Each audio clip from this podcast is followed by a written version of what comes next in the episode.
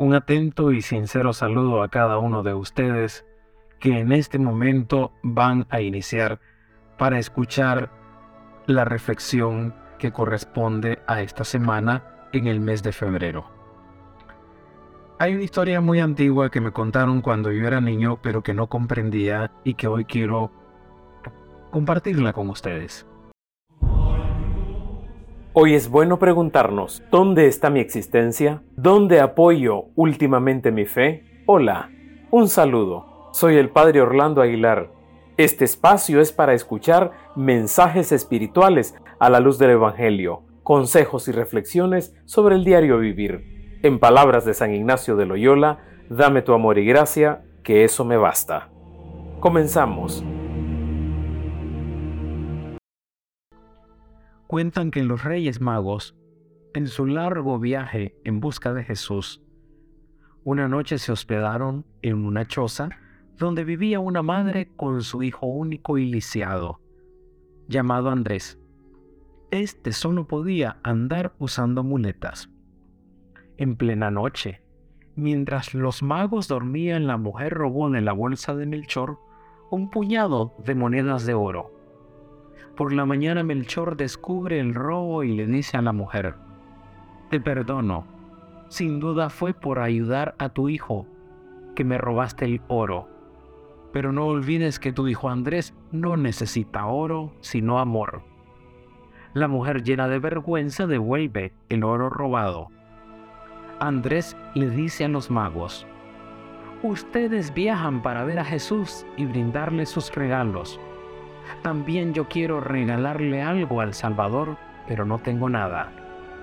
Llévenle por favor lo único que tengo, mis dos muletas.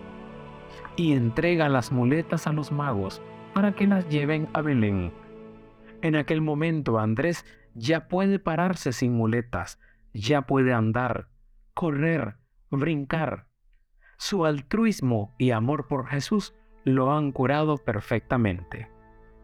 Y esto hace eco con las palabras que encontramos en los Hechos de los Apóstoles y en Lucas. No tengo oro ni plata, pero lo que tengo te lo doy. Y eso es el verdadero sentido del amor, de la amistad. Y quiero también que nos detengamos en las preguntas que yo haré para que nos respondamos en la intimidad de nuestro corazón todos los seres humanos estamos hambrientos de amor. ¿Cómo es posible entonces que el amor sea un mandamiento? ¿Cómo es posible que algo tan natural necesite convertirse en mandamiento? ¿Acaso no sabemos amar? ¿O es que quizá que algo nos ha hecho incapaces de amar? ¿Qué cree usted que le incapacita para amar? ¿De verdad que lo espontáneo pertenece a la esencia del amor? Examinemos el asunto más de cerca, precisamente porque el amor abarca un amplio campo de actitudes. Conviene distinguir unos y otros amores y comprobar así que la espontaneidad solo califica a un tipo de amor, el codicioso e interesado.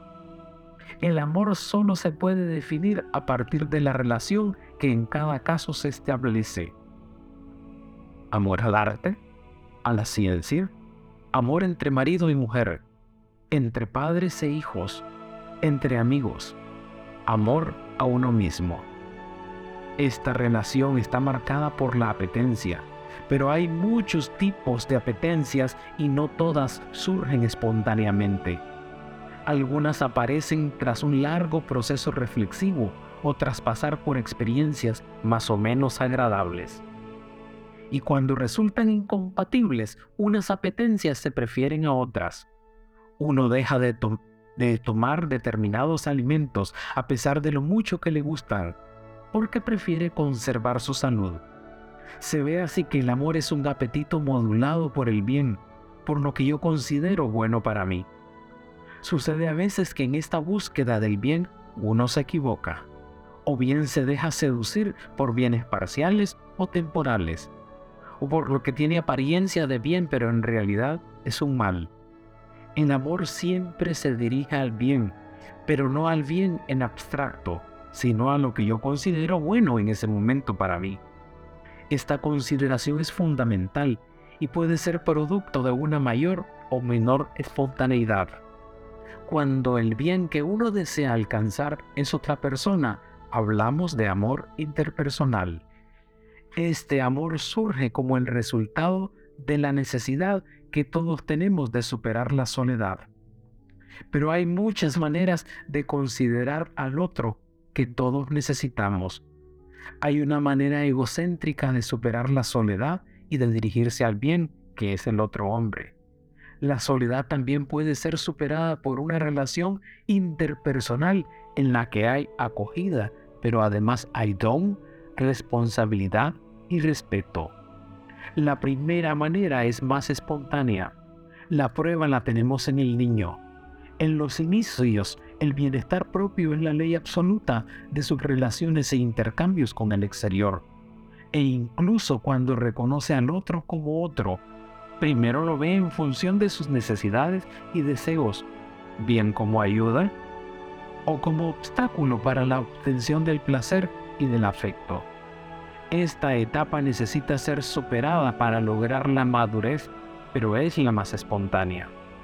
La etapa egocéntrica de la primera infancia de un modo u otro siempre sigue latente en toda vida humana.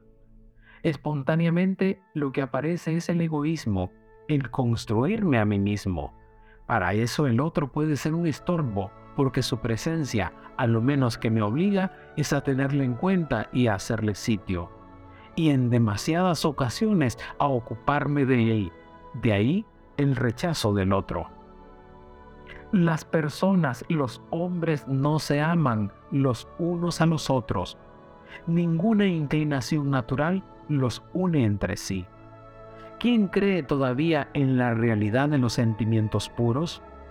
¿Quién no ve en ellos una farsa, una pantalla de hipocresía al amparo de la cual cada uno, si no da necesariamente rienda suelta a sus peores inclinaciones, busca siempre su propia ventaja y solo se deja guiar por las prescripciones de la preocupación por sí mismo?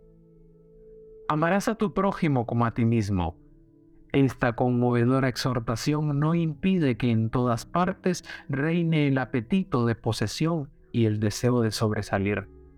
Toda la vida social está construida en función de esta espontaneidad egoísta, no para anularla, sino para reprimir sus efectos más perversos y destructivos, pues llevados al extremo terminarían por ser autodestructivos.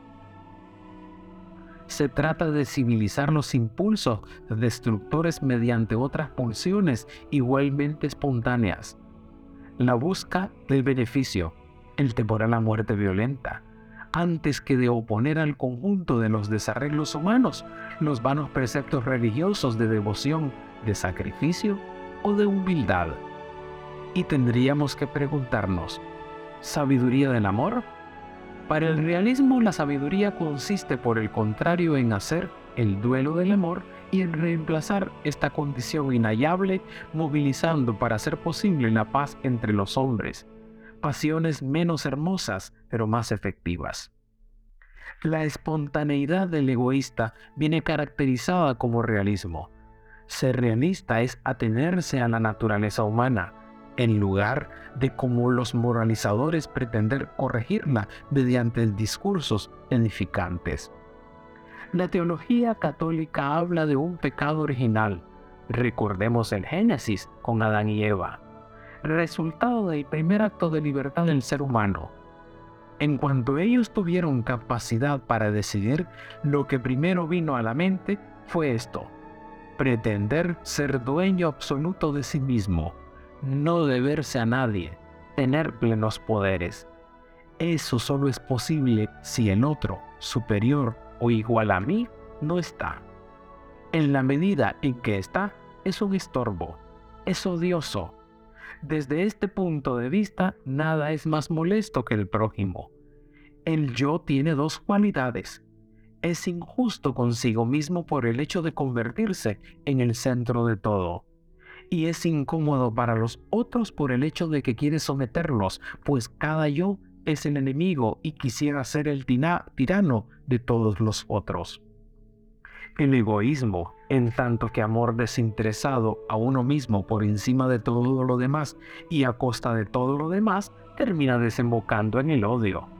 Cuando todos somos egoístas, no queda otra salida, pues cada uno busca lo suyo por encima de los demás, y al querer el otro situarse también por encima de mí, resulta que ambos nos estorbamos al querer algo que solo puede uno tener, estar por encima del otro, y así nos hacemos enemigos. Por añadidura, esta desembocadura espontánea recibe una confirmación por parte de la razón utilitaria. De modo que si el amor no se explica por la naturaleza, tampoco se explica por la razón. Porque lo natural es el egoísmo y lo racional es en muchas ocasiones el odio. La razón no solo no corrige nuestros instintos egoístas, sino que nos mueve a pensar que lo más racional es el odio.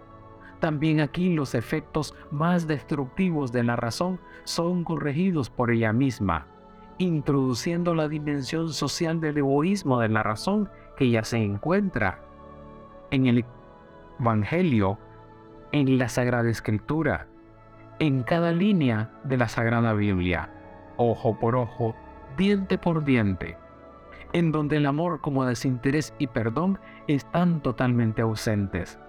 Sin duda. Y efectivamente, el ojo por ojo y su más extrema aplicación en la ejecución de un homicida trata de limitar los excesos de la venganza. Resulta así un progreso con relación a la desproporción en la respuesta al mal que ella engendra. Sobre esta respuesta proporcionada al mal se construye la justicia. Pero la justicia en esta, su primera raíz, resulta egoísta e interesada. Le interesa la restitución de lo mío, piensa solamente en mí y en mis derechos y no tiene en cuenta la situación del otro. Mucho menos piensa en la pérdida voluntaria de que lo, al otro lo que me ha quitado, en el perdón. En suma, la justicia no se construye sobre el perdón. Espontáneamente yo vivo y quiero seguir viviendo. A costa de lo que sea, racionalmente yo exijo, también a costa de lo que sea.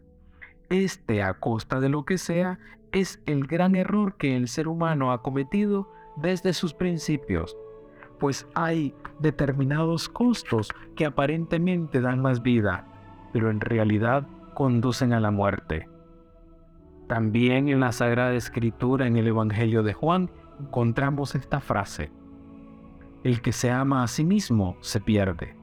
Para descubrir esto hay que estar atentos a una palabra que viene de más allá de mí mismo. Y así resulta que la fundamentación última del amor desinteresado es teológica. Pues que el Señor Jesús, dueño y Señor de vida, les bendiga, les cuide y les ampare siempre. Y recordemos que Él nos da su amor y gracia, que con esto nos basta.